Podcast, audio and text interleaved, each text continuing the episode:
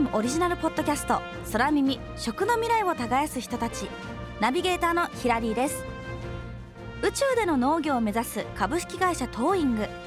2040年までに月面基地の建設を計画していますが月の環境はとても厳しいと言われています。人体には耐えられないほど気圧が低く地球の6分の1という重力のため水やりも一苦労。月の砂だけでは栽培は難しいことも分かりました。これらの環境的な困難を乗り越え一つ一つのプロジェクトが進んでいます。さて今回で最終回となる空耳。食の未来を耕すトーイングが目指す空農のビジネスモデルについて伺いました。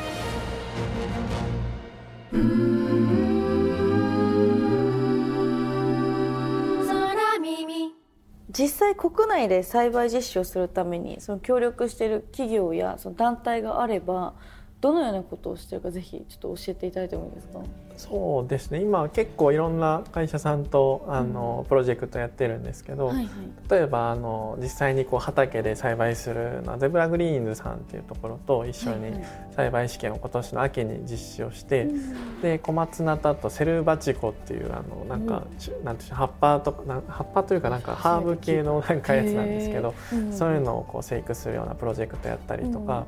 あとあのホンダロジコムさんっていう、あの物流やってる会社さんなんですけど、はい、その物流用のこうコンテナの中で食料生産するっていうプロジェクトを一緒にやらせてもらったりとか、コンテナの中で？そうですそうです。本当にこういろんな会社さんと今は辞書試験やらせてもらってそのコンテナの中でやる実験のそのなんか意図っていうかっていうのはな何なんですか、まあ、一つはやっぱりデータいっぱいあのそういうなんていうんでしょうね狭い空間の中で作るっていうところとあとはあのなんていうんでしょうコンテナで作れるといろんな場所でいろんな場所でこう作っていけるのででそういう側面とあとはあのなんて言うんでしょうね。コンテナって結構中古であの、うん、使えないコンテナとかが今あるんですけどそれイノベーションして使えないかみたいなそういう話でやってますね。コンテナの中って太陽とかが、ね、入るイメージがないんですけど。そうですなんであの LED で育ててますね。そうなんですね、はい、今後どんな企業の人とつながっていきたいですか？えっとですね、まあ、そういう意味でいくとあの僕らってこう地域の食料生産を、うん、あの横串にしてで、はい、サステナビリティを全ての食料生産を高めるっていう、うん、そういうあのプラントソラタンプラントって呼んでるんですけど、そういうプラントを作る会社なんですね。はい、なんで、まあ、あの行政のあの方たちとこう連携する必要があるので行政の方もそうですし、うん、地元でそういう食料生産に関わっている会社さんっていろんなところがあるので、そういう会社さんともこう連携していけるといいなと思ってます。うん、この今の場合その地元っていうのは刈谷農園の方とかですか？というよりあのもう僕ら日本各地で事業展開ちょっとずつできるようになってきているので、例えばあの漁業のプロジェクトで魚集めて水産加工場を持ってて、でそこで魚とかの頭とか内臓がいっぱい余ってたりする会社さんとかあとはまああの食料生産する中で例えばコーヒーのカスとかそういうのを出してるところもそうですし、はいはい、もみ殻とかあのもっと言うと養鶏場やってる会社さん、うん、卵売ってる会社さんとかもそうですし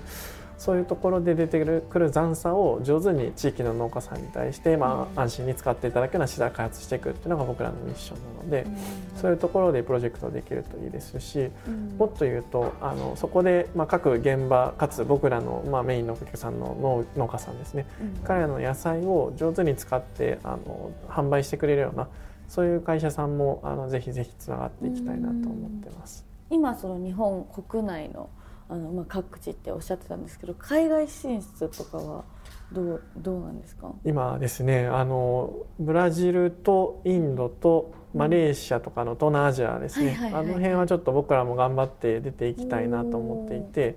で、まあ、日本の今ちょっと企業さんと連携してやれないかみたいな話は進めてるんですけど、やっぱりあの海外の方がよりそういう今人口がんと増えてで食料生産増えて、で一方で残差どう使うんだみたいな話が、日本は結構先行的に技術開発が進んでたんで残差活用は考えられてたんですけど、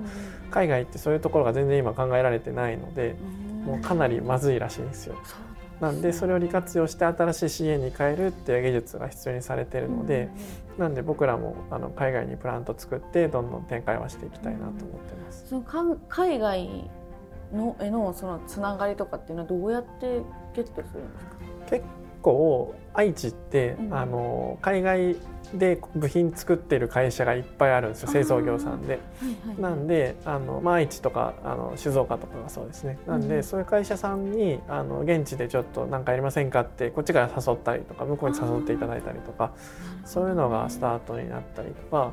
あとあの、まあ、いわゆるスタートアップに今投資してる日本のい。わゆる VC さんベンチャーキャピタルさんが、結構あの要は東南アジアとかインドとかブラジルとかああいうところのあの進出を狙ってるんですよ。あそうなんですね、はい、最近まあ要は出資されてる企業さんとかもやっぱそういう風土があるんで、うん、同じように V さんも狙ってて、うん、で彼らにちょっとつないでもらったりとかはあります。そうなんですね、はい、この研究資金とかその活動資金っていうのはどのように調達されてるんですか、まあ、一つはやっぱりスタートアップなのであの出資という形でも集めますし、うんうんうん、もう一つはそのプロジェクト一緒にある会社さんが、まあ、最終的にはそこで現地で農業でしっかり儲かるプロジェクトやりましょうっていうところで、まあ、少し予算いただいたりとか、あとはあのなんて言うんでしょうね実際にこう JICA さんとかジェトロさんとか日本でもありますし、まあ、政府でも結局今東南アジアでそういうこうなんて言うんでしょ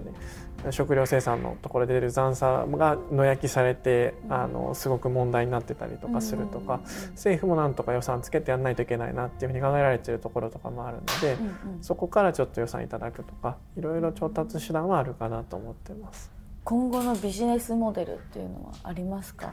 えっと、まず国内では僕らはまあプラント作ってでそこをこう運用していく。でその運用のところで僕らはキャッシュ生むっていうモデルなので、できるだけこういろんな地域であのしっかりなんていうんでしょうねこうプラントをまずあのいろんな会社さんとかに立ち上げてもらって、うん、そこをこう頑張って運用するプランをいろいろ作ってで地域にフィットさせていくっていうミッションですね。なんで結構あの、まあ、全然業種も違うしあの、詳しく言うと変わってくるんですけど、はい、星野リゾートさんとかのモデルに実は近いは近いですね。彼らもあの自分たちで不動産は持たずにその運用のところであの儲かるっていう手法なんですけど僕らもそういう形にできるといいなと思ってますし、まあ、そうしていきたいなと思ってます。あなんか同じジャンルのものを見がちだなってちょっと思うんですけどそうやって全然違うところでもそうやって参考になったりするんですね？あのめちゃくちゃ参考になります。あの星野リゾートさんもそうだし、あの僕らのプロジェクトって結構あの太陽光発電のうん、あの黎明期の状態に近いんですよ。はいはい、それからその政府がまあどんどんどんどんそのあの増やしていきたいっていうふうに思ってる僕らのプロジェクトってそういう位置づけなんですけどまだ全然プレイヤーがいなくて、でどういうふうにビジネス組み立てていけばあの普及できるかっていうところを各社さんが考え始めてる段階なんですね。でなので結構その太陽光発電がどういう形でビジネスになっていったかみたいなところはかなり参考にはなります。あなるほどね、ありがとうございます、はい、西田さんの思い描く宇宙開発はどこまで進んでますか？そうですね、まあ、本当にまだ始まったばっかりですし、うん、あの僕らもまだまだブラッシュアップはしていかないといけないんですけど、はい、なんで山でいうと本当に1合目まだ行ってないぐらいなんですね。でただあの山に登って実際に装備整えて一歩踏み出したっていうのは非常に大事で,、でこれは本当に僕らだけじゃなくて今いろんなプレイヤーが登り始めているので。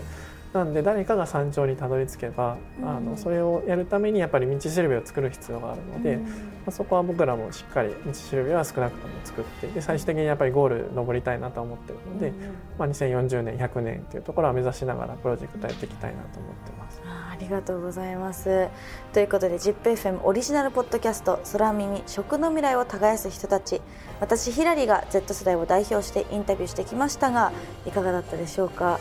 もう自分の見てきた世界と違いすぎて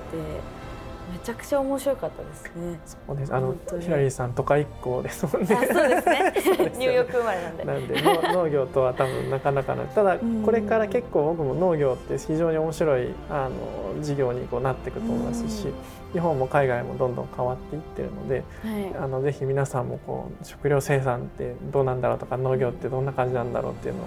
あの考えていただけるとありがたいなと思います。はい、ありがとうございます。宇宙での食料生産システムの開発を目指しながら地球上の飢餓や環境問題を解決するため新たなイノベーションに挑戦している株式会社トーイング。ここ名古屋を拠点に全国へそして世界さらに宇宙へ飛び立とうとしています。今後の活躍に大注目です。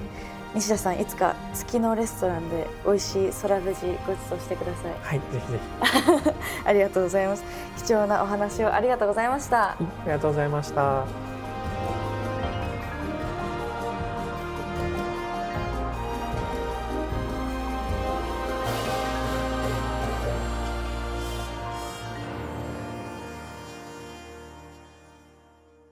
そう